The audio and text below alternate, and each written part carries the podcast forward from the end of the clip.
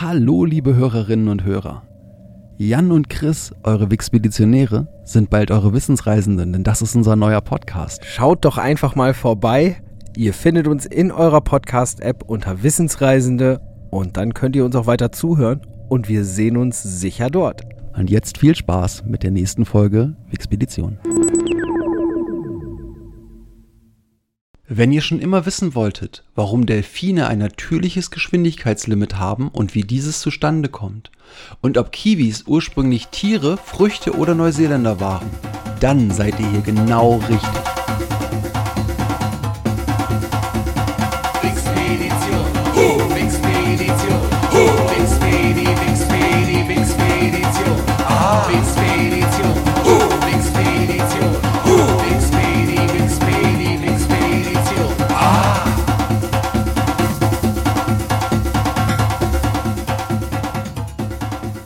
Willkommen beim Podcast, der euch auf eine interessante Reise durch das Wissen der Menschheit einlädt. Wir sind wieder da. Im schönen Lotte sitzt für euch wie jede Woche der Chris am Mikrofon.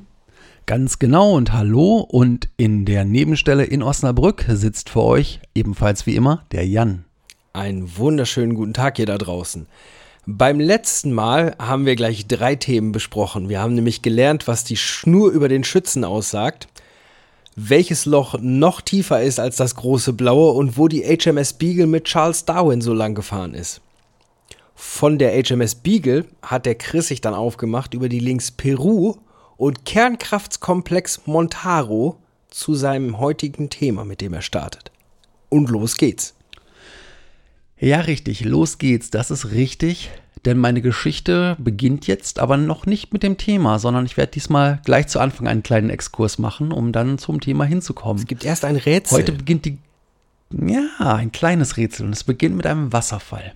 Dieser Wasserfall ist zwar jetzt nicht so bekannt wie die Niagara-Fälle oder wie irgendwie große Wasserfälle in Afrika oder in Südamerika, aber es ist schon ein Wasserfall, den Millionen von Menschen gesehen haben. Auch wenn wahrscheinlich die wenigsten jemals darüber nachgedacht haben, wo der sein könnte. Und er ist in Nordamerika, er ist im King County, das ist im Bundesstaat Washington. Und jetzt ist so eine Frage von Nordamerika, Wasserfall. Wieso haben ihn so viele Leute gesehen? Weil es eine Kultserie gab, bei der dieser Wasserfall eine Rolle gespielt hat und vor allen Dingen im Vorspann jeder einzelnen Folge zu sehen ist. Hast du schon eine Idee, was es sein könnte? Wenn du so, so, so schön, wie du es jetzt beschreibst mit Nordamerika, ist das erste, was mir einfällt, Twin Peaks. Und das ist 100%ig richtig. Ah, bei dem Weißt du auch- Wasserfall sind wir. Sehr schön. Ja, richtig. Es ist der Wasserfall, wo wir immer oben das Hotel sehen und äh, das steht auch tatsächlich daneben, aber es ist nicht dasselbe Hotel, wovon wir dann die Innenräume gesehen haben später. Ähm, jedenfalls. Das ist der Wasserfall, in dessen Umgebung diese wunderschönen Douglas-Tannen stehen, oder? Richtig, ganz genau. Es ist exzellent und auf dem Weg dahin kann man einen fantastischen Kirsch Kirschkuchen bekommen. Ja, und ein Und Kaffee. auch einen sehr guten Kaffee. Richtig. also es handelt sich um den Wasserfall, der genauso heißt wie der kleine Ort neben ihm, nämlich den Snoqualmie Fall oder die Snoqualmie Falls, obwohl es eigentlich nur einer ist. Und wie auch bei vielen anderen Orten oben im pazifischen Nordwesten geht der Name dieses Ortes und dieses Wasserfalls auf die Ureinwohner zurück. In diesem Falle nämlich auf die Ureinwohner des Stammes der Snoqualmie. Bei den Snoqualmie selber hat dieser Wasserfall gleich in mehrfacher Hinsicht einen ganz besonderen Stellenwert. Denn, wie wir ja wissen, sind die nordamerikanischen Ureinwohner immer sehr mit der Natur verbunden und halten besondere Naturschauspiele auch immer gleich für was Mystisches. Und in diesem Fall ist es so, dass sie diesem Wasserfall sogar die Schöpfung zuschreiben, denn dies ist nach ihrem Glauben der Ort, an dem der Mond den Menschen erschaffen hat. Und sie haben diesen Wasserfall auch als ganz real erreichbaren Ort genutzt, um ihn als Grabstätte und auch als Kultstätte zu nutzen. Denn ihrem Glauben nach war es so, dass wenn man an dem Wasserfall steht und die Gischt so aufsteigt in den schönen Douglas-Tannen und ähm, sich langsam emporhebt, die Gebete gleich mit, dem, mit der Gischt in den Himmel gehoben werden. Schön. Und seit 2009 ist der Snoqualmie Wasserfall im US-Register der historischen Städten gelistet. Das ist auch sehr zu Recht so. Es ist wirklich ein sehr schöner Ort, kann ich jedem empfehlen. Ich war dort schon und es ist äh, wirklich ein fantastisches Schauspiel. Also wenn man mal irgendwo im pazifischen Nordwesten ist, oben auch in den Cascades ist, kommt man in der Regel sowieso, wenn man ins Hinterland Richtung Montana weiterfährt, da durch, weil noch ein Stückchen weiter oben gibt es den Snoqualmie Pass. Das ist einer der Passstraßen durch die Cascade Mountains. Aber den sollte man sich ansehen. Das ist ein außergewöhnlicher Wasserfall, der gerade auch zu verschiedenen Jahreszeiten ein ganz unterschiedliches Aussehen und Bild hat. Denn gerade im Frühjahr geht dort die Schneeschmelze runter und dann schwillt dieser Fluss unglaublich an. Der Wasserfall schießt weit über die Kante hinaus. Jedenfalls schon früher, 1976, bekam er einen Eintrag in ein anderes Register. Denn dort steht er jetzt im Register der historisch herausragenden Stätten des Bauingenieurswesens unter der Bezeichnung Snoqualmie Falls Cavity Generating Station. Denn hier wurde das welterste Kavernenkraftwerk gebaut. Und das ist mein eigentliches heutiges Thema. Ah, heute geht es um die Stromerzeugung. Ja, richtig. Es geht um die Stromerzeugung, es geht um die erneuerbaren Energien, um Wasserkraft und um eine ganz, eine ganz besondere Variante dieses Wasserkraftwerks. Die Geschichte fängt an mit dem jungen Ingenieur Charles Baker, denn dieser sah das enorme Potenzial dieses Wasserfalls. Dieser Wasserfall ist fast 30 Stockwerke hoch, 82 Meter um genau zu sein. Er ist bis zu 30 Meter breit, denn das verändert sich ja so im Laufe der, der Monate ein bisschen, je nachdem, wie viel Wasser halt eben von den Bergen runterkommt. Und er sah halt einfach diese enorme Energie, die darauf wartete, einfach genutzt zu werden, einfach in den Dienst des Menschen gestellt zu werden. Gleichzeitig hatte er aber auch schon genug über, über Aquadynamik, über Wasserbau gelernt, dass er wusste, dass die Kraft des Wassers eben auch für Gebäude sehr, sehr schädigend sein kann. Und gerade bei einem so wandelnden Flusslauf wie oben an, Snoqualmie Falls, überlegt er sich, ob er nicht irgendwie das Wasser anders als konventionell machen oder eben abzapfen konnte, um damit Strom zu erzeugen. So, und er bekam dabei auf die Idee des Kavernenkraftwerks. Das ist eine Idee, die an sich total plausibel erscheint, aber es musste sie natürlich erstmal einer denken. Die Idee ist so einfach wie genial. Du bohrst einfach in dem Fluss ein Loch geradeaus nach unten bis zu der Ebene, die der Fluss dann hat, wenn er den Wasserfall runtergefallen ist, lässt das Wasser von oben durchlaufen, schießt es wieder unterm Wasserfall raus und hast somit die Möglichkeit, in der Mitte Generatoren aufzubauen und hast ein Wasserkraftwerk. Hatte halt vorher noch keiner gemacht. Aber Baker hat, hat das Ganze in die Tat umgesetzt, hat dann einen Kofferdamm zunächst ähm, errichten lassen. Das äh, ist ein Damm, der das Wasser erstmal weghält und ähm, dann die Möglichkeit gibt, halt eben trockenen Fußes auf dem Flussbett zu bauen. Von dort aus hat er dann zwei 82 Meter lange Schächte heruntergebohrt. Fragt man sich zwei, ja, ganz genau, einen fürs Wasser und einen für die Arbeiter, denn die mussten ja schließlich auch regelmäßig in den Kraftwerksraum herunterkommen können und somit wurde dort dann ein Fahrstuhl reingebaut.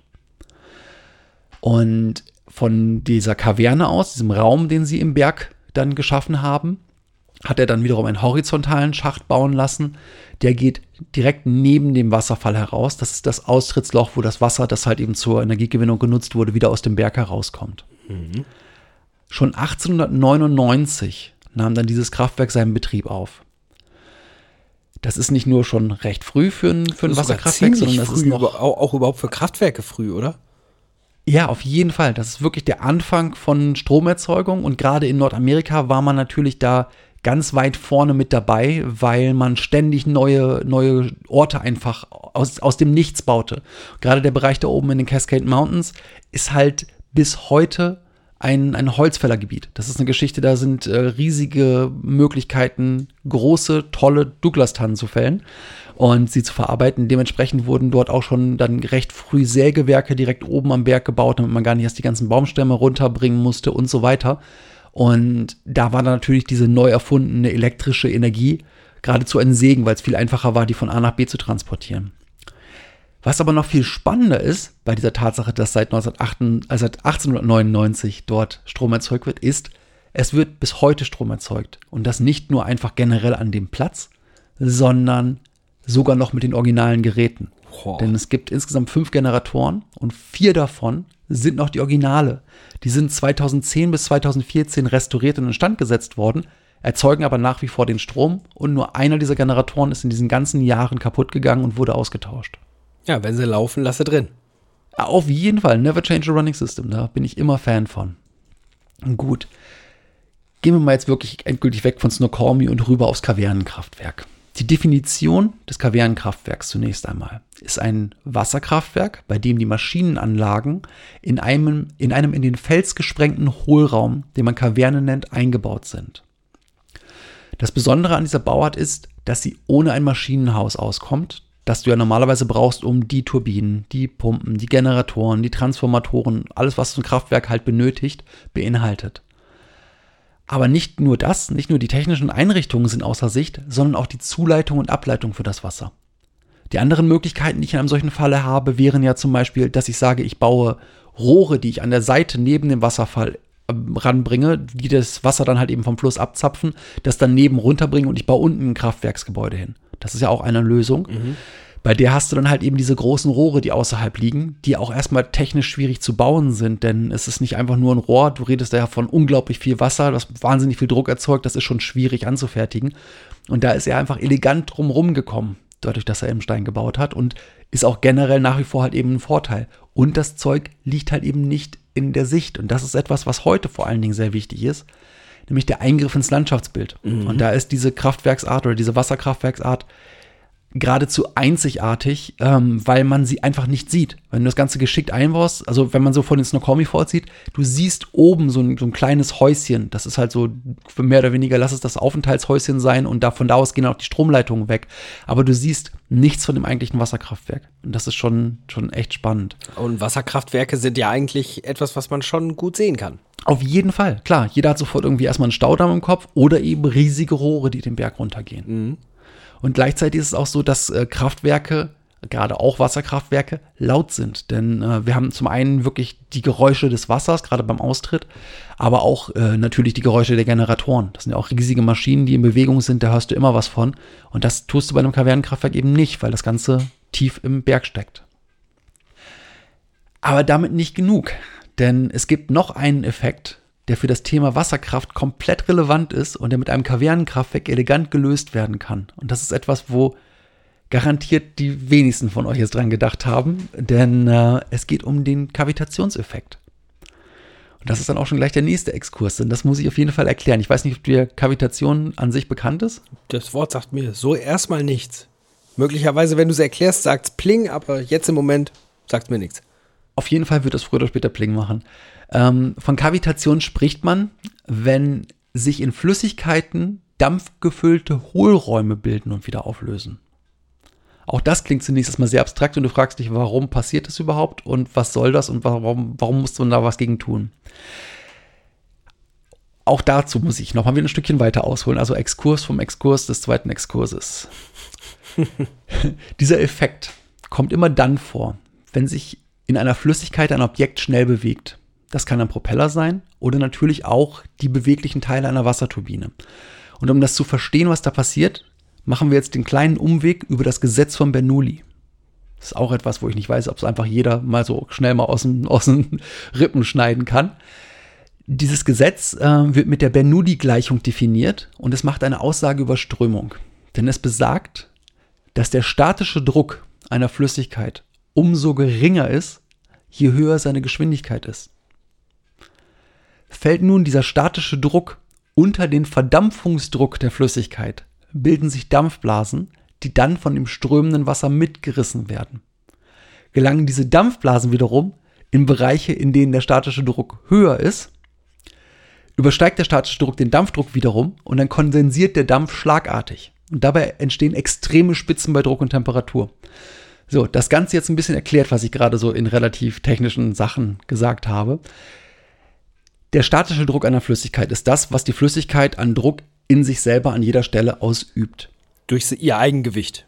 Durch ihr Eigengewicht, genau. Das ist das, wenn du jetzt irgendwas ins Wasser schmeißt, von überall aus drückt das Wasser mit, mit einem Druck auf den Körper aus. Mhm. Ein, ein, drückt ein.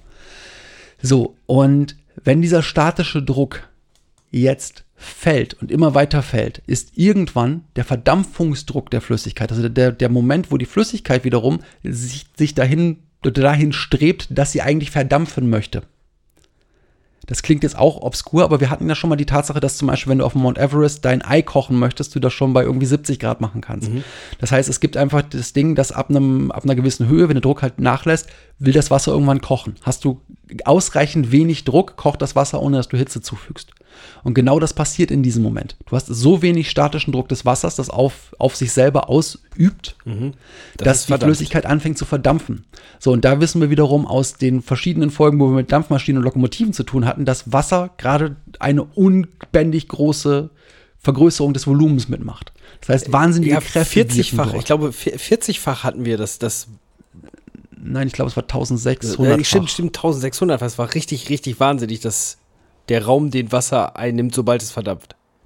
Dementsprechend kannst du dir schon wieder vorstellen, wenn jetzt diese Mikrowasserblase sich, sich gebildet hat, wie, wie viel Platz sie eigentlich verdrängt hat und was das wiederum schon bedeutet, was für ein Druck dann auf diese kleine Blase wiederum ausgeübt wird. Ja. So, und gleichzeitig in dem Moment, wo jetzt dieser Punkt da ist, wo das Wasser wieder kondensiert, also die, das Gas wieder zu Flüssigkeit wird, kommt ja auch nochmal ein wahnwitzig großer Kraftmoment auf, weil es spontan zerfällt und wieder sein Volumen um das reduziert. Das heißt, dieser Schlag, der da passiert, ist unfassbar groß. Du erzeugst dabei Temperatur und du erzeugst dabei Druck. Und dieser, dieser Effekt, diese Kavitation, das kommt übrigens von lateinisch cavitare, aushöhlen. Da hört man nämlich auch schon das, was es tut. Es macht nämlich brachiale Schäden. Das sind mikroskopische kleine Dampfschläge, die da passieren. Aber diese Dampfschläge sind in der Lage, auch härteste Materialien zu beschädigen. Also wir reden hier davon, das kann auch eine, Schiff, bei einer Schiffsschraube, du hast eine, eine Schiffsschraube, die aus einer speziellen Metalllegierung ist, die extra gehärtet ist. Und selbst da drin werden mikrokleine Löcher geschlagen. Und ähm, gerade bei Schiffspropellern ist es halt so schlimm, dass dieser Kavitationsfraß dazu führt, dass es das ist, warum du eine Schiffsschraube irgendwann mal erneuern musst. Es ist nicht irgendwie irgendeine andere Form der Abnutzung, sondern es ist diese Kavitation. Und das kann letztendlich so eine Schiffsschraube richtig regelrecht verformen, weil es zunächst an den Kanten anfängt. Das kann aber auch dann an bestimmten Bereichen, wo die Strömung halt falsch drüber gelaufen ist, richtig Löcher da reinbringen und macht die Schiffsschraube irgendwann weniger effizient und dann irgendwann kaputt. Und auch bei Kraftwerken ist es so, dass sowohl die Turbinen schaufeln als auch die Gehäuse zerstört werden. In der Regel, wenn in einem Kraftwerk früher mal so ein Gehäuse von so einem Generator geplatzt ist, lag das nicht unbedingt an einem Materialfehler, der da war, als das, als das gebaut wurde, sondern dass damals dieser Effekt einfach noch nicht verstanden worden ist. Sie wussten gar nicht, warum das passiert ist, aber irgendwas hat immer wieder das Metall kaputtgeschlagen. Und das ist dieser Kavitationsfraß. Jetzt ist es so, dass in einem Kavernenkraftwerk die typisch hohen Drücke im Druck- und im Saugrohr da sind. Das heißt, du hast die Tatsache, du bist, hast meinetwegen eine 82 Meter hohe Wassersäule, die auf dem Generator herunterdrückt. Du erzeugst in dem Moment ähm, durch, diese, durch diesen langen Vorlauf so einen starken statischen Druck, dass dieser Kavitationseffekt ganz stark minimiert oder sogar ausgeschlossen wird. Und äh, das ist natürlich ideal, weil du einfach weniger Material abnutzt, weil du anders bauen kannst. Also dadurch, dass so viel Gewicht des Wassers obendrauf lastet. Genau, du hast so viel Druck im Endeffekt, dass dann eben ähm, der, der statische Druck ausreicht, um äh, das Wasser halt eben nicht dazu zu bringen, dass es Blasen. Aber ist das bei einem Staudamm nicht auch so? Wenn im Endeffekt auf der, der Druck vom See aus, da lastet ja im Endeffekt das Gewicht des ganzen Sees drauf, dass das auch eigentlich diesen Effekt haben müsste? Das ist auch der Grund, warum du bei einem, bei einem Staudamm meistens nicht das Wasser unten entnimmst, sondern oben. Ich meine, es hat verschiedene Gründe, aber ähm, und es ist unter anderem einer der Gründe, warum du im Endeffekt ja oben das Wasser sammelst, aber du, du, du nimmst es relativ nah unterhalb der Wasseroberfläche von oben runter und lässt es dann fallen. Und dann hast Okay. du nämlich die Rohre immer gleichmäßig gefüllt und hast dabei natürlich auch nur solche Effekte, dass halt ein Stausee mit der Zeit versandet, irgendwann wäre dein Loch, äh, dein, dein Rohr einfach zu und so weiter. Ja, aber ja, das ist tatsächlich bei der Wasserkraft ganz wichtig. Bei einem Stausee ist das auch alles gar nicht so wild. Aber wild ist das bei den frühen Wasserkraftwerken, die gebaut wurden, wo du einfach sagst, ich habe hier oben einen Fluss, ich habe hier unten einen Fluss und ich baue zwischen den beiden Flüssen ein Rohr und stelle in der Mitte oder unten dann halt einen Generator hin. Da kann das dann nämlich sein, dass du eine gar nicht so hohe Fallhöhe hast oder dass das, ähm, dass dadurch, dass du einen relativ äh, sanften Winkel hast, einfach nicht so viel Druck da drauf sitzt. Ja, und dann ist es mehr wirklich das schnelle Fließen statt das Drücken von oben. Richtig, und dann hast du auch nicht mehr, nicht mehr den Druck, der nachkommt und kannst eben wieder große Schäden durch Kavitation erwarten. Spannend ist auch, dass diese Kavitation wiederum nicht nur im technischen Bereich da ist, denn äh, tatsächlich hat die Kavitation auch in der Natur einen Platz, sie findet statt und sie hat sogar reale Auswirkungen. Und damit habe ich das erste Mal einen Exkurs des Exkurses vom Exkurs. Denn das möchte ich auf jeden Fall auch mit euch teilen. Das fand ich so spannend. Es gibt nämlich eine Untersuchung mit einem super interessanten Ergebnis, den das Israel Institute of Technology gemacht hat. Da drin konnte gezeigt werden, dass die Höchstgeschwindigkeit von Delfinen durch den Kavitationseffekt begrenzt ist. Das ist total irre, da wäre ich nie drauf gekommen, da haben die auch lange dran geforscht, bis sie es festgestellt haben. Denn ab einer gewissen Geschwindigkeit werden die durch die Kavitation erzeugten Schmerzen an der Schwanzflosse des Delfins so groß, dass er aufhört, schneller zu schwimmen. Rein technisch könnten Delfine nämlich wesentlich schneller schwimmen, als sie es tun. Aber die Schmerzgrenze ist die natürliche Geschwindigkeitsgrenze Die des Delfins. Schmerzgrenze des Delfins aufgrund der Kavitation macht, dass er nicht. Wow. Richtig, weil er kriegt halt einfach mikrokleine, super schmerzhafte Schläge halt in die, in die Kante seines, seiner Heckflosse. Und das sind halt die kleinen Teile von Wasser, die in dem Moment verdampfen und sich wahrscheinlich auch schon ganz, ganz schnell danach wieder direkt zusammenziehen. Also das ist also zuerst eine Explosion neben der Schwanzflosse und dann die Implosion direkt hinterher. Ja, im Grunde ist es die Implosion immer, immer die dann den Druck hinterher bringt. Aber ja, es ist halt genau dieses Ding. Weil ja auch bei der Mechanik, wenn man sich überlegt, dieser Flügelschlag, also der Schwanzflossenschlag, ist ja bei Weitem noch viel schneller als die Geschwindigkeit, mit der sich das Tier vorwärts bewegt. Ja, denn äh, die Geschwindigkeit, in der er wedelt, ist ja viel größer und da bilden sich halt kleine Strudel an den Kanten und so weiter. Und da kann halt eben Kavitationseffekt tatsächlich auftreten. Was ich noch cooler fand, war, dass es nicht nur die Tatsache ist, dass sie festgestellt haben, dass Delfine deswegen nicht schneller schwimmen können, sondern sie haben dann auch gleich weiter geforscht und haben einen weiteren sehr schnell schwimmenden Meeresbewohner untersucht, nämlich den Thunfisch. Der Thunfisch erreicht nämlich viel größere Geschwindigkeiten als der Delfin. Und dann haben sie überlegt, woran liegt das? Und haben dabei festgestellt, dass der Thunfisch keine Schmerzrezeptoren in der Schwanzflosse hat. Okay. Ja, dementsprechend ist davon auszugehen, dass die Evolution äh, einfach mal wieder so großartig war zu sagen, Moment mal, der Kollege muss schneller schwimmen. Der hat hinten diese Tatsache, dass so diese Mikrokavitation passiert. Das kann der Körper ja auch reparieren. Diese kleinen Sachen können, das ist eine ganz kleine Verletzung, das kriegen die Zellen wieder hin. Aber ohne Schmerzrezeptoren ist dann schon schlauer. Und somit ähm, ist das natürlich echt eine sehr spannende Lösung. Und das ist beides noch nicht alles, was es als Kavitationseffekt in der Natur gibt. Denn es gibt noch ein Tier, das das Phänomen der Kavitation tatsächlich als Waffe einsetzt. Das ist der bekannt, so der passend benannte Knallkrebs. Der Knallkrebs ist in der Lage, Das ist dieses, der das Wasser mit seinen schießt. Scheren. Ne? Ja, genau, er kann eine, eine seiner Scheren so schnell schließen, dass er eine Kavitationsblase erzeugt. Das heißt, er schießt nicht das Wasser, sondern er schießt eine Dampfblase. Das ist unter Wasser eine ultramächtige Waffe, weil wir wissen ja, das, was passieren wird, ist, sie wird implodieren.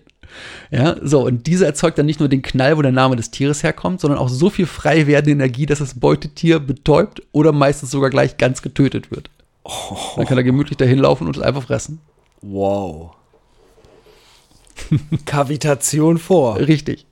So, dann aber nochmal wieder zurück zum eigentlichen Thema. Wir sind nämlich ja beim Kavernenkraftwerk. Ich hätte gerade beinahe gesagt beim Kavitationskraftwerk, aber nein, es ist das Kavernenkraftwerk. Wir haben ja mit dem ersten Kavernenkraftwerk der Welt begonnen, das 1889 bei Snoqualmie in Betrieb gegangen ist. Jetzt können wir uns natürlich gleich eine naheliegende Frage stellen. Wann bekam Deutschland sein erstes Kavernenkraftwerk? Was schätzt du? Boah, keine Ahnung. Das war im Jahr 1912, also relativ bald danach. Dieses Kraftwerk trägt den Namen Sieberstollen. Das liegt im Ort oder in der Nähe des Orts St. Andreasberg. Das ist im Oberharz im Landkreis Goslar. Anders als Snoqualmie, das ja unter dem Wasserfall liegt, oder wie viele andere deutsche Kavernenkraftwerke, die am Fuß eines Pumpspeicherbeckens liegen, ist das Kraftwerk Sieberstollen in einem Bergwerk. Da denkt man erstmal, okay, ein Kraftwerk in einem Bergwerk. Warum? Was soll das und wie funktioniert das? Dieses Bergwerk erstmal, das nennt sich Grube Samson.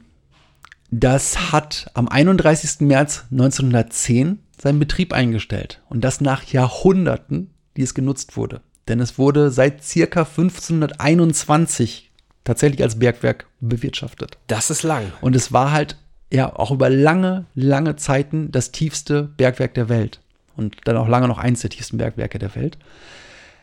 Aber dieses äh, Bergwerk war, wie gesagt, dann schon äh, stillgelegt zu dem Zeitpunkt, als das Kraftwerk war. Und kurz vor der Stillung hat der Stilllegung hat dieses Bergwerk tatsächlich nochmal eine besondere Ehre bekommen. Das kann ich euch auch noch eben mit auf den Weg geben. Denn äh, es gibt ein Mineral, ein sehr, sehr seltenes Mineral, das man heute kennt, das heißt Samsonit. Und dieses Samsonit wurde tatsächlich kurz vor der Stilllegung dieses Bergwerkes 1910 zum ersten Mal in dieser Grube Samson gefunden und trägt daher den Namen Samsonit. Aber zurück zu dem Kavernenkraftwerk in dem Bergwerk. Dieses Kraftwerk wurde in einer Teufe von 190 Metern errichtet. Teufe, ist dir Teufe ein Begriff? Nein. Teufe ist ein Wort aus der Bergwerks- oder Bergmannssprache und Teufe bezeichnet die Tiefe unter Grund. Das heißt, in diesem Fall ist es so, dass es richtig noch ein Bergwerk. Das heißt, es ist ein Bergwerk, das ist in einem Berg. Das ist nicht, ich fange in der Flachebene an, wie so ein typisches Kohleding und gehe jetzt nach unten, sondern ich fange an einem Berg an. Und dort ist ja trotzdem für dich als Bergmann noch interessant, wie tief du unter der Oberfläche bist. Und die Tiefe unter der Oberfläche heißt dann im Bergmannsjargon Teufel. Ja, also 190 Meter unter der Oberfläche liegt dieses Kraftwerk. Und die dort 1912 installierte Turbine erzeugt bis heute noch Strom. Dementsprechend auch dort ist es so wie in dem Snoqualmie-Ding, da ist eine tapfere Anlage, in diesem Fall ist es halt nur eine Turbine, die seitdem sie dort installiert wurde, durchgehend Strom erzeugt. Seit über 100 Jahren. Und ja, richtig. Und äh, mittlerweile macht sie das dann zusammen mit einem Schwesterkraftwerk, das Grüner Hirsch heißt. Das liegt äh, 60 Meter höher in einer Teufel von 130 Metern und wurde 1922 nachinstalliert. Jetzt ist noch wieder immer noch die Frage offen, warum ein Kraftwerk in einem stillgelegten Bergwerkstollen? Das ergibt ja erstmal so keinen Sinn. So, wie kommt da, wo kommt das Wasser her? Was soll das Ganze? Wie sind die da drauf gekommen?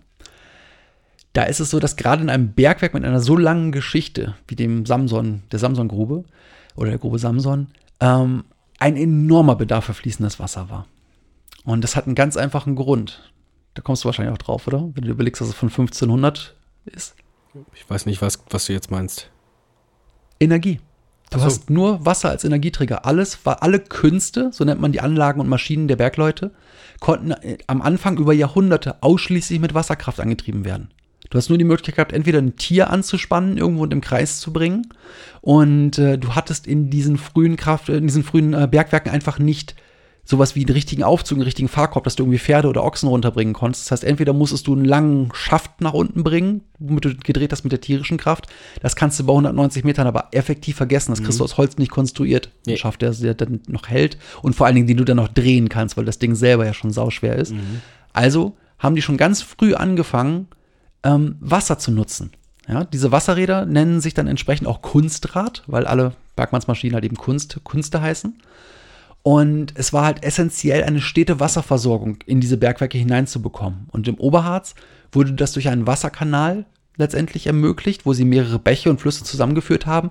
Der ist unter dem Namen Rehberger Graben bekannt. Damit wurden mehrere Wasserkraftwerke hinterher dann versorgt. Äh, mehrere, sorry, mehrere Bergwerke mit Wasser versorgt. So ist es richtig.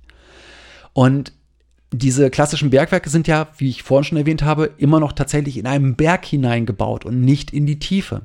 Damit ist es möglich, das Wasser, was du verbraucht hast, auch am Ende wieder durch einen horizontalen Schacht aus dem Berg austreten zu lassen und in einen Fluss abzuleiten. Somit hast du nicht das Problem, dass deine Grube absäuft. No? So. Und genau der, diesen Fall hast du dort auch. Diese, diese horizontalen Schächte waren in der Regel auch nur als Wasserablauf gebaut und gedacht. Und eine solcher, ein solcher Stollen ist in diesem Bergwerk der Sieberstollen gewesen, denn er führte das Wasser aus dem Bergwerk in, die, in den Fluss Sieber. Und nach der Schließung des Bergwerks musste das Wasser jetzt ja keine Wasserräder mehr antreiben. Es war nicht mehr, nicht mehr nötig. Gleichzeitig floss aber immer noch Wasser geführt durch den Berg. Und somit hatte dort jemand die geniale Idee, Moment mal, wir haben Wasser, das da rausgeht, wir haben den horizontalen Schacht, wir haben ein komplettes Kavernenkraftwerk, alles, was wir machen müssen, ist ein bisschen abdichten, ein bisschen Rohre drum bauen und einen Generator reinstellen. Und genau das hat man gemacht. Und dieses Kraftwerk Sieberstollen ist auch nicht das einzige Kraftwerk, das dann hinter in einem stillgelegten Bergwerk angelegt wurde. Denn es gibt in Deutschland auch ein 1914 dann schon nachfolgendes Kavernenkraftwerk im Freiberger Revier. Das ist zwischen Chemnitz und Dresden. Und äh, das hat auch bis 1972 wirklich auch eine große Menge Strom erzeugt. Und dieses Kraftwerk befand sich im Drei-Brüder-Schacht. So, das zu nochmal zu dieser Sonderform von Bergwerkskraftwerken. Also davon gibt es heute wirklich noch etliche, die genutzt werden. Und das zum Teil auch wirklich aus ganz plausiblen Gründen, weil zum Beispiel du Gruben hast, die bis heute abgepumpt werden müssen, wo du aus, aus Gründen für des Grundwassers immer wieder Wasser rauspumpen musst und Wasser von oben nachfällt, wo man dann einfach hingegangen ist und gesagt hat, so, das Wasser fällt sowieso in den Schacht, also sammle ich das zusammen und lasse schon mal durch einen Generator laufen, während das nach unten absackt, um einen Teil des Stroms, den ich brauche, um das Wasser wieder hochzupumpen, zu erzeugen. Ja, so, also das, Das da gibt es eine ganze Menge auch kleine Anlagen. Ja, und Ja. gerade wenn die das Und Bergwerk, wenn das Bergwerk vollständig da ist, alles top. Dann ist es Eben. wirklich einfach, das Ganze, wenn die entsprechenden Stollen da sind, nur noch drumherum zu bauen. Richtig. Und äh, heute gibt es auf der ganzen Welt natürlich Kavernenkraftwerke und die meisten davon als Teil eines Pumpspeicherkraftwerks. Das hatte ich vorhin ja schon ein paar Mal erwähnt. Die Dinge habt ihr garantiert auch schon gesehen, denn die gibt es wirklich in Deutschland überall. Das ist so unser größter Energiespeicher, den wir haben. Wir haben ja das Problem, dass wir ähm, immer mal wieder Zeiten haben, wo wir sehr viel Strom brauchen, haben äh, Strom brauchen und Zeiten, wo wir sehr wenig Strom brauchen. Und das muss kompensiert werden. Du kannst es ja nicht irgendwo einfach lassen. Gerade bei sowas wie einem Kernkraftwerk oder ein Kohlekraftwerk, das kannst du nicht einfach an- und ausschalten. Das musst du dauerhaft betreiben. Also musst du nachts irgendwo mit deinem Strom hin. Und was man dann gemacht hat, ist, man hat große Becken angelegt, man pumpt nachts das Wasser rauf, kann dementsprechend in dem Wasser die Energie speichern und bei Bedarf lässt es halt wieder abfließen und dann natürlich auch gerne durch ein Kavernenkraftwerk und kannst somit halt einen Großteil dieses Stroms wieder zurückgewinnen und vor allen Dingen dann nutzen, wenn du ihn brauchst. Ja. Aber ein letztes Ding habe ich nämlich noch, einen letzten kle- klitzekleinen Ausflug, nämlich einen Ausflug zu einem der eindrucksvollsten Vertreter dieser Kategorie äh, Kavernenkraftwerk. Denn äh, es gibt eins in Norwegen, das ist wirklich beeindruckend. Das nennt sich Sima-Kraftwerk. Und dieses Sima-Kraftwerk erzeugt so viel Strom wie ein mittleres Kernkraftwerk. Und es ist eben ein Kavernenkraftwerk. Du siehst das Ding im Endeffekt so, vom Kraftwerk siehst du eigentlich nichts. Und es ist halt, wie gesagt, so viel wie ein Kernkraftwerk. Und ähm, dabei fand ich das dann auch ganz interessant, was denn dann das stärkste Kraftwerk ist. Weil, wie gesagt, das ist das zweitstärkste Kraftwerk, nicht das zweit- das zweitstärkste Wasserkraftwerk. Es ist nicht so, dass die irgendwie noch äh, alles Mögliche hätten, sondern nein, das ist das zweitstärkste Kraftwerk. Und das stärkste in Norwegen ist tatsächlich auch ein Wasserkraftwerk, aber ein klassisches mit Staumauer. Und daraufhin habe ich dann noch ein bisschen weiter gelesen, weil ich das echt spannend fand, dass die zwei größten Kraftwerke in Norwegen Wasserkraftwerke sind. Hat dabei dann rausgefunden, wie viel Strom in Norwegen alleine aus der Wasserkraft kommt. Nicht nur erneuerbare, sondern also vergiss in dem Moment Sonne und Wind. Wie viel Prozent des Stroms glaubst du wird in Norwegen, was immerhin der größte Ölproduzent in Westeuropa ist, Ja. aus, aus der Wasserkraft geholt? Boah, wenn ich jetzt was Hohes schätzen würde, würde ich sagen 60, 70 Prozent. 93 Prozent des Stroms kommt aus der Wasserkraft. 93 Prozent des Stroms, der in Norwegen verbraucht wird, kommt aus Wasserkraft. Exakt. Wow. Exakt. Und dazu haben die noch jede Menge Offshore-Windparks und Solar. Ja. Also die Norweger sind sehr, sehr nah an kompletter, wirklicher regenerativer Energie. Klar, die haben natürlich den Vorteil durch diese ganze äh, Fjordgestaltung, also durch, den, durch das, wie das Land ist mit den steilen Hängen und so weiter. Du hast wahnsinnig viel Wasser und du konntest auch frühzeitig, als du noch nicht so viel mit, ähm, mit halt Naturschutz dann hattest, konntest du relativ schnell wirklich gute Staumauern bauen, die richtig Ertrag hatten. Und heutzutage kannst du es eben auch noch an ganz vielen Stellen, weil du einfach so viel Natur hast, dass du es dir erlauben kannst, halt gezielt und vernünftig dort ein paar Kraftwerke zwischenzustellen. Ja, cool. Ja, so viel zu dem eigentlich ganz kleinen Thema Kavernenkraftwerk und dem vielen, was ich so drumherum gelernt habe und mit euch teilen wollte. Ganz kleines, also äh, ganz kleines Thema. Ja, das Thema Kavernenkraftwerk ist eigentlich wirklich klein, aber wenn man dann an Kavitation, Delfine, Thunfische und die ganzen anderen Themen denkt, nicht schlecht, nicht schlecht. Sehr spannend, sehr, sehr spannend.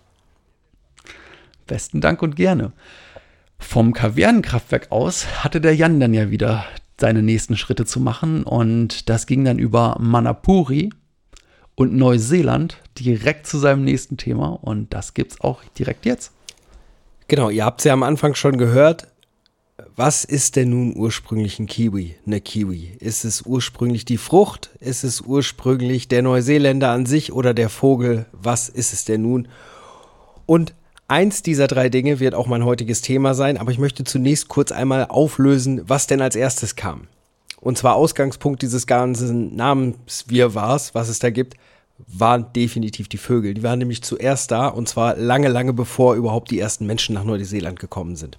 Eigentlich sind die Kiwis, also die kleinen süßen Laufvögel, auch die Ureinwohner Neuseelands.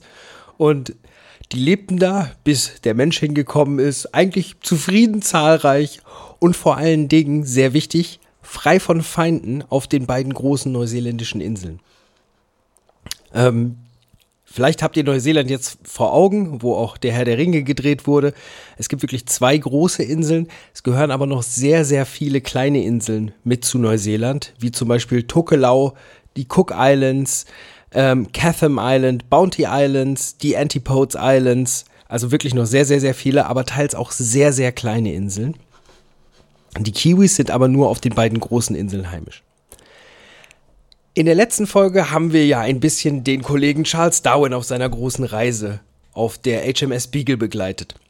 Und Charles Darwin war ja nun seinerseits oder war verantwortlich für die Aufstellung der Evolutionstheorie.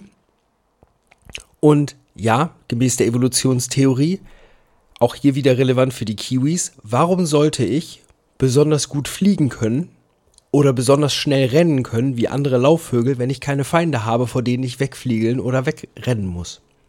Sehr richtig. Ja, und das ist nämlich auch so ein bisschen die Schwäche, die dementsprechend die Kiwis, die Vögel zu dem Zeitpunkt hatten, als der Mensch auf die Inseln kam. Und zwar waren das die aus unserer Sicht neuseeländischen Ureinwohner, nämlich die Maoris, die mit großen Kanus aus der polynesischen Südsee kamen. Das war irgendwann im 13. Jahrhundert diese Neueinkömmlinge haben waren auf jeden Fall sehr, sehr scharf darauf und haben allem, was sie da gefunden haben auf den neuseeländischen Inseln, ähm, Namen gegeben.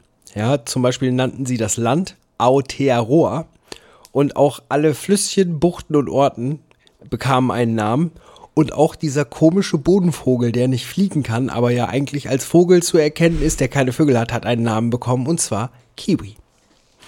Okay. Daher kommt der Name und die Maori haben auch gleichzeitig dem Kiwi nicht nur seinen Namen gegeben, sondern auch direkt seine persönliche Legende mitgegeben. Nämlich, als der Tanimahuta, der Herr des Waldes, bemerkte, dass die Bäume krank werden von Käfern und dem Getier, das an ihnen kaut, bat er die Vögel um Hilfe. Doch keiner wollte auf der kalten, nassen, dunklen Erde leben. Lediglich der Kiwi war sich nicht zu schade, ließ das Fliegen sein und stocherte fortan nach Käfern mit seinem langen Schnabel. Dies machte ihn zum beliebtesten Vogel Neuseelands bis heute. also daher bekam der, der Kiwi seinen Namen. Ähm, richtig zum Wahrzeichen des Landes und auch zum Wahrzeichen des, des Staates Neuseeland und nicht nur der Maori wurde, das wurde der Kiwi im späten 19. Jahrhundert. Da ist er nämlich dann das erste Mal aufgetaucht auf neuseeländischen Regimentsabzeichen und auch auf anderen mhm. militärischen Symbolen.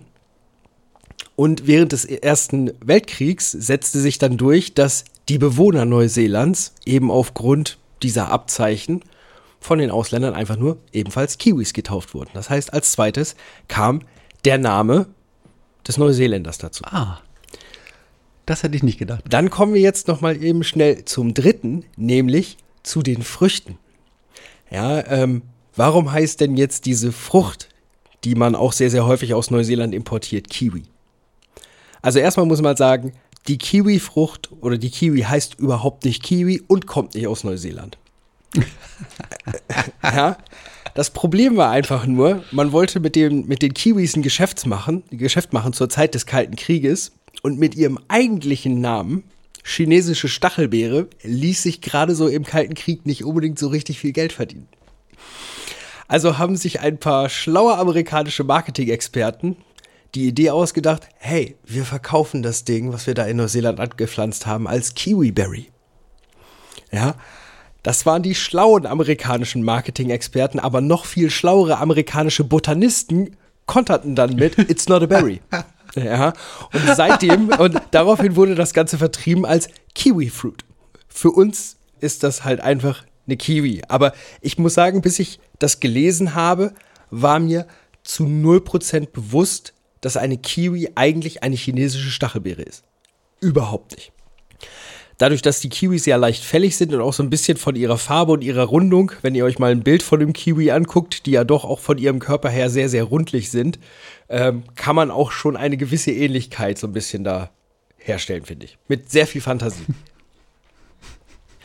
Aber kommen wir, nachdem diese Geschichte mit der Namensgebung geklärt ist, dann doch mal zurück zum eigentlichen Thema.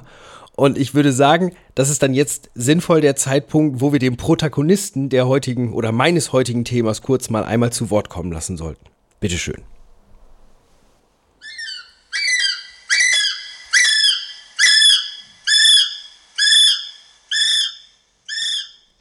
Kann ihm keiner helfen? Wahrscheinlich schon. Also, wie du es jetzt gehört hast, es war übrigens keiner in Not, mein heutiges Thema ist der, ist der Kiwi, also nicht die Kiwi und auch nicht der neuseeländische Kiwi, sondern der Vogel. Den Ruf, den ihr hier jetzt gerade gehört habt, ähm, der ist nicht ganz so schön, aber das macht den Kiwi auch prägnant. Und der Kiwi hat unter den Vögeln wirklich einige, doch fast schon, muss man sagen, seltsame Eigenschaften, die gar nicht so richtig zu Vögeln passen. Da komme ich aber gleich noch einige Male zu. Diesen Ruf hört man übrigens das ganze Jahr durch und zwar die ganze Nacht. Kiwis sind nachtaktiv und die rufen halt jedes, jede Nacht das ganze Jahr, außer bei besonders starkem Wind und in sehr, sehr hellen Vollmondnächten. Wahrscheinlich kommen sie da einfach nicht so sehr raus wegen Feinden. Männchen rufen übrigens öfters als, rufen übrigens öfters als Weibchen und die Pfiffe der Männchen klingen in der Tonlage und Tonlänge anders als die des Weibchens. Das ist ja häufig bei den Vögeln so, dass die beiden Geschlechter sehr, sehr unterschiedliche Rufe haben. Diese Rufe scheinen hauptsächlich in der Revierverteidigung eine Rolle zu spielen, weil sie werden oft von Kiwis der benachbarten Reviere beantwortet und vielleicht erklärt sich dadurch auch, warum die Männchen etwas häufiger rufen als die Weibchen. Kiwis leben in Neuseeland auf den drei größten Inseln, auf der Nordinsel, der Südinsel und Stewart Island. Außerdem gibt sie noch auf zahlreichen kleinen Inseln vor der Küste Neuseelands. Auf den meisten richtig kleinen Inseln, weil man muss ja bedenken, es sind Laufvögel, die können gar nicht fliegen, ähm, sind sie mit Sicherheit von dem, vom Menschen eingeführt worden, um sie dort absichtlich anzusiedeln, um die Art zu schützen. Und auf den übrigen, wo es nicht hundertprozentig nachgewiesen ist, dass der Mensch sie eingeführt hat, ist aber die Wahrscheinlichkeit sehr, sehr, sehr hoch, dass sie von Menschen dort mit hingebracht worden sind. Ursprünglich kommen die Kiwis aus den Wäldern oder haben in den Wäldern gelebt, die Neuseeland noch vor der Ankunft der Polynesier fast lückenlos bedeckt haben. Die Ausnahme davon war eigentlich nur das Hochgebirge. Die Kiwis gehören zu den äußerst wenigen einheimischen Tieren, die sich in den Nadelbaummonokulturen ansiedeln konnten, die von den Europäern später angepflanzt wurden. Das heißt, Kiwis haben auch eine nicht unwesentliche Anpassungsfähigkeit daran bewiesen. Was für die Kiwis aber ein großer Problem war, ein großes Problem ist, ist der Jagddruck durch eingeschleppte Raubtiere aus zahlreichen Nationen. Aus verschiedensten Ländern sind ganz, ganz viele Tiere nach Neuseeland gebracht worden, die heute als klare Feinde der Kiwis angesehen werden müssen. Zum Beispiel Hunde, Katzen, Hermeline oder auch sogar Schweine, die Kiwis einfach natürlich auch aufgrund ihrer Größe einfach mal platt machen können. Und Schweine sind ja nicht auch, oder zumindest manche Schweinearten sind nicht unbedingt die nettesten Zeitgenossen. Ja. Zusätzlich dazu, weil die Kiwis natürlich nur dort heimisch sind und noch nirgendwo anders auftauchten, waren ausgestopfte Kiwis lange beliebte Sammlerstücke. Die Jagd auf die armen, wehrlosen Kiwis wurde 1896 verboten und seit 1921 stehen sie komplett unter Schutz. Vom Menschen geht heute eigentlich keine wirkliche direkte Gefahr mehr auf Kiwis aus, aber es gab eine Geschichte in den 90ern, die auch nochmal zeigt, wie wehrlos und schutzlos diese Tiere sind, weil eben Flucht nicht mal eine richtige Möglichkeit ist. In den 90ern tötete ein einziger entlaufener Schäferhund im Wald von Waitangi innerhalb von ein paar Tagen circa 500 Kiwis. Das war zu dem Zeitpunkt etwas mehr als die Hälfte der dortigen Population. Oh Mann. Gemäß aktuellen Schätzungen wird davon ausgegangen, dass aktuell auf dem Festland 94 Prozent der jungen Kiwis von Katzen oder Wieseln getötet werden, noch bevor sie 100 Tage alt sind. Mhm. Dementsprechend muss auch, und das tut der Mensch auch in vielerlei Hinsicht, da seitens des Menschen eingegriffen werden, wenn diese Art einfach wirklich auch Bestand haben soll. Und als Nationaltier, wo die Neuseeländer wirklich sich, glaube ich, schon irgendwie mit, mit identifizieren, ähm, wird da, glaube ich, auch sehr, sehr viel Energie reingesteckt. Ja. Kiwis sind ausschließlich nachtaktiv. Am Tag verbergen sie sich durchgehend in ihren Höhlen und Unterschlüpfen, die sie sich bauen. Das ist ungefähr so wie bei mir, wenn es im Sommer draußen zu heiß ist. Dann möchte ich mich nämlich auch nur zu Hause verkriechen und komme auch nur nachts raus. Sie bewegen sich in völliger Dunkelheit und was sehr, sehr untypisch für Vögel ist, sie benutzen zur Orientierung ihren Geruchssinn und ihr Gehör. Kiwis bewohnen ein Revier ihr ganzes Leben lang und dieses Revier teilen sie mit einem Partner, denn Kiwis sind zusätzlich zu dem, was ich gerade gesagt habe, auch monogam. Das heißt, ein Kiwi sucht sich einen Partner und dann bleiben die beiden zusammen. Das Revier wird auch von beiden zusammen verteilt, äh, verteidigt und die Reviergröße ist sehr schwankend. Das ist, das ist am meisten abhängig natürlich von der Art des Kiwis. Zwergkiwis bewachen nur vielleicht zwei bis drei Hektar als eigenes Revier, aber das Revier eines Streifenkiwi-Paars kann auch schon bis zu 50 Hektar umfassen. Hm. Natürlich wohnen dort noch dann, dann andere, weil die sich nicht immer in die Quere kommen. Nichtsdestotrotz sehen die ein sehr, sehr großes Gebiet als ihr eigenes an. Während der Fortpflanzungszeit wird das Revier von beiden sehr, sehr hart verteidigt. Wenn es keinen Nachwuchs gibt, wird die Anwesenheit anderer Kühe zumindest bis zu einem gewissen Grad auch auf jeden Fall toleriert. Das heißt, die sind nachbarschaftsfreundlich. Mhm. Wieder eine Sache, die nicht unbedingt typisch ist für Vögel. Die Reviergrenzen werden vom Kiwi mit Kot markiert, was eigentlich ein typisches Verhalten eines Säugetiers ist. Ja. Unter Vögeln findet man das sonst so gut wie gar nicht. Innerhalb dieses Reviers, Reviers legen Kiwis dann zahlreiche Bauer an und die nutzen sie zum Schlafen und als Bruthöhlen. Dieser, diese Baue sind teilweise bis zu zwei Meter tief und bieten dann jeweils Platz eigentlich zumindest für die zwei Kiwis und natürlich auch noch gegebenenfalls ein Ei. Mhm. Einzelgänglerische Kiwis, wenn man sie findet, sind entweder junge Vögel oder sind Kiwis, die ihren Partner verloren haben. Man hat sehr, sehr häufig schon beobachtet, Kiwis suchen erst einen neuen Partner, wenn der letzte Partner weg ist. Mhm. Also für die gilt definitiv so richtig, bis dass der Tod uns scheidet. Jetzt kommen wir mal zu einem Punkt, den fand ich doch echt extrem beeindruckend. Ähm, die größte Spezies des Kiwi bekommt so eine Höhe, das Weibchen zumindest, von 45 Zentimeter Höhe und ein Gewicht von circa bis zu 3,3 Kilo. Man kann sich also vorstellen, 45 Zentimeter Höhe, 3,3 Kilo. Was mir als erstes da so einfällt, ist ein Hühnchen. Mhm. Hast du oder jeder von euch da draußen hat jetzt wahrscheinlich so das Bild eines durchschnittlichen Hühnereis vor Augen. ja. Ähm, so ein Hühnerei wiegt vielleicht 50, 60 Gramm. Beim Streifenkiwi aber zum Beispiel ist das Ei 13 Zentimeter lang und hat einen Durchmesser von 8 Zentimeter und das Gewicht des Eis beträgt etwa 500 Gramm. Puh.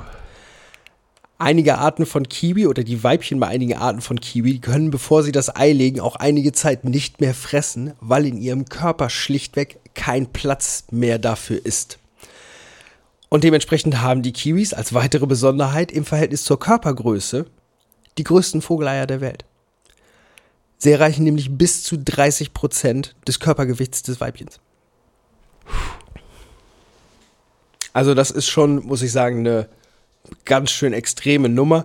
Wenn ihr euch ja. mal eine schematische Darstellung anschaut, die, die Größe des Kiwis und dann die Form des Kiwis mit einem solchen ungelegten Ei da drin, das sieht halt einfach wirklich so aus, als würde dieser Vogel aus dem Ei bestehen und da wäre halt, wären seine Federn dran. Das ist unglaublich, mhm. wie viel Platz das einnimmt. Was gibt's denn für Kiwis? Es werden hauptsächlich fünf Arten unterschieden, nämlich fangen wir mal an mit dem Apteryx hasti. Das ist der Haast-Kiwi, beziehungsweise der große Fleckenkiwi. Den gibt es in ganz Neuseeland. Und das ist die größte Spezies, wie ich eben schon erwähnt habe, mit 45 cm Höhe und einem Gewicht von 3,3 Kilo bei den Weibchen. Die Männchen sind jeweils etwas kleiner und etwas leichter. Mhm. Beim Haast-Kiwi legt das Weibchen nur ein Ei Zwei Eier wären dann auch echt bitter. Ähm, das ja. Ei wird von Männchen und von Weibchen im Wechsel ausgebrütet. Mhm. Und die Population dieser Kiwi-Art liegt bei über 20.000. Dann kommen wir mal zum Apteryx ovini. Das ist der Zwergkiwi oder der kleine Fleckenkiwi. Den gibt es hauptsächlich auf Kapiti, äh, Kapiti Island. Und diese kleinen süßen Kiwis werden nur knapp 25 Zentimeter hoch mit bei einem Gewicht von 1,3 Kilo. Gilt wieder für die Weibchen, Männchen etwas kleiner, etwas leichter. Also wirklich sehr, sehr, sehr, sehr klein. Ähm, dieser kleine Kiwi ist aber aufgrund der eingeschleppten Tiere auf den großen Inseln ausgestorben. Der ist schlichtweg bis zur Ausrottung gejagt worden. Okay. Ähm, es gibt noch knapp 1350 eben auf Kapiti Island. Und er wurde auch schon auf ein paar andere kleinere Inseln gebracht, auf denen es keine Fressfeinde gibt. Das sind eben diese, diese kleinen Inseln, wo du eben auch sicherstellen kannst. Eine Insel ist so klein, wenn du einmal sicherstellst, da ist kein Hund drauf, bringt keiner einen Hund dahin, ist da kein Hund. Und dann kommt da auch keiner Ja. hin. Bei dieser Kiwi-Art, auch hier legt das Weibchen nur ein Ei, aber es wird bei den Zwergkiwis nur vom Männchen ausgebrütet. Da muss der Mann alleine auf dem Ei sitzen. Dann geht es weiter zum Apteryx rovi. Das ist der Okarito Streifenkiwi, der auf der Südinsel wohnt. Der ist noch etwas kleiner als der Zwergkiwi. Es gibt sie nur in sehr, sehr kleinen Gebieten an der Westküste der südlichen Insel. Aber das Weibchen legt hier bis zu drei Eier in einer Brutsaison und zwar jeweils in unterschiedlichen Bauten, die angelegt sind. Okay. Ja, und beide brüten die Eier dann auch aus. Diese Art, davon gibt es aber so wenig, dass, dass diese Art ganz akut vom Aussterben bedroht ist. Bedroht ist. Dann haben wir den Apteryx australis, der südliche Streifenkiwi, auch auf der Südinsel. Das ist eigentlich vom, vom, von der Größe her und von dem, wie er sich verhält, was die Brut angeht, so wie der erstgenannte große Fleckenkiwi. Ähm, und diese Art hat sogar noch drei weitere Unterarten, die ich aber jetzt nicht einzeln aufzähle. Und jetzt kommen wir zur weitest verbreiteten Art des Kiwi, nämlich dem Apteryx mantelli. Das ist der nördliche Streifenkiwi, der auf der Nordinsel wohnt. Wie schon gesagt, die am weitesten verbreitetste Art des Kiwis mit einer Population von ca. 35.000. Die Weibchen werden bis zu 40 cm groß und knapp unter 3 Kilo schwer und es werden für gewöhnlich zwei Eier gelegt vom Weibchen und das Männchen brütet diese aus. Diese Art ist darum wahrscheinlich auch noch die weit verbreitetste, weil sie besonders widerstandsfähig ist und, und sich an viele Umgebungen anpassen konnte. Ähm, sowohl an die vorhin schon angesprochenen nicht-nativen Monokulturen im Bereich Nadelwälder, als aber auch an landwirtschaftliche Nutzflächen. Also der schafft es einfach, ich bleib da, wo ich bin und wenn ihr hier halt einen Bauernhof hin, wohin packt, dann bleibe ich hier trotzdem. Dann leben die Kiwis wahrscheinlich zwischen den Kiwi-Pflanzen mit den Kiwis im Land der Kiwis. Was essen sie denn so? Ähm, Kiwis sind zwar Allesfresser, die sich von allen tierischen und pflanzlichen Materialien ernähren, aber hauptsächlich stochern sie im Erdreich nach wirbellosen Tieren, vor allem Regenwürmern, Tausendfüßlern und Insektenlarven. Kiwis haben nämlich einen sehr langen Schnabel, mit dem sie im Boden rumstochern. Die Bewegungen von den Tieren im Boden können die Kiwis wahrnehmen. Ähm, sie versenken dann ihren Schnabel im Erdreich und ertasten ihre Beute. Und hierdurch hinterlassen die Tiere in ihrem Revier sehr, sehr charakteristische Schnabellöcher, die bis zu 15 cm tief sind und an der man die Anwesenheit eines Kiwis sicher erkennen kann. Was sie aber auch fressen, sind Früchte und Insekten, die direkt auf dem Boden sind. Abschließend nochmal zu allen fünf Kiwi-Arten. Alle fünf Arten werden von der IUCN, der International Union for Conservation of Nature, als gefährdet geführt. Da die Kiwis als Nationalvögel Neuseelands einen hohen Bekanntheitsgrad haben, gibt es in jüngerer Zeit verstärkte Bemühungen um ihren Schutz. Gefährdete Populationen werden auf Inseln gebracht, die vorher von Katzen, Ratten und anderen potenziellen Gefahren gesäubert werden. Vom Streifenkiwi, der auf der Nordinsel lebt, existieren noch, nur noch rund 35.000 Tiere. Er wird als gefährdet eingestuft.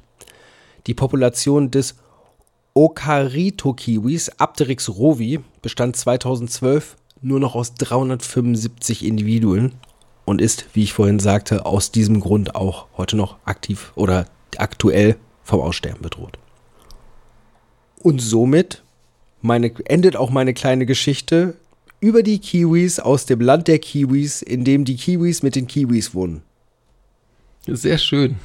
Vielen Dank dafür. Ein sehr besonderer, kleiner, kleiner, niedlicher Laufvogel mit einem fürchterlichen Ruf. Also nicht der, Ja. der Ruf im Sinne von, er hat einen schlechten Ruf, sondern äh, Ruf im Sinne von sein, sein Zwitschern ist nicht unbedingt so besonders schön. Richtig. Wahrscheinlich auch eine Ansichtssache, aber ich fand es doch etwas beängstigend, etwas schrill. Ganz genau. Es klang so, als würde es ihm nicht gut gehen, dem Kleinen. Prima. Wir hoffen aber, dass es euch gut geht, jetzt wo wir ein bisschen mal wieder eure Neugier wahrscheinlich befriedigt haben, euch viele Fakten mitgebracht haben, von denen ihr wahrscheinlich noch nicht alle kanntet. Und wenn es euch gefallen hat, freuen wir uns sehr darüber, wenn ihr uns hier und da auf unserer Webseite oder in den sozialen Medien einen Kommentar da lasst.